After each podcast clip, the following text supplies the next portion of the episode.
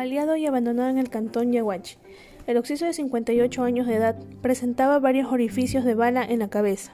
El cadáver fue encontrado por un agricultor, quien dio aviso a las autoridades.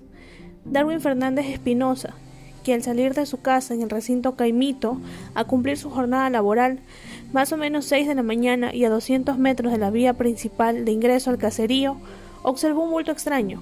Cuando se acercó, confirmó que se trataba de un cadáver.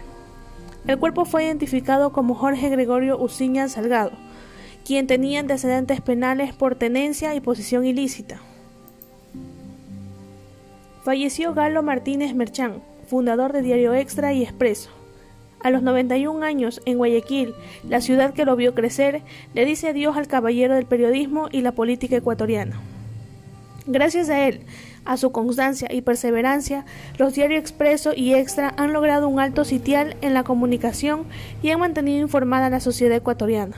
Su legado queda para las futuras generaciones y en múltiples y nuevas plataformas de las que solo él conoció sus nombres. Informó para ustedes Patricia Ullauri.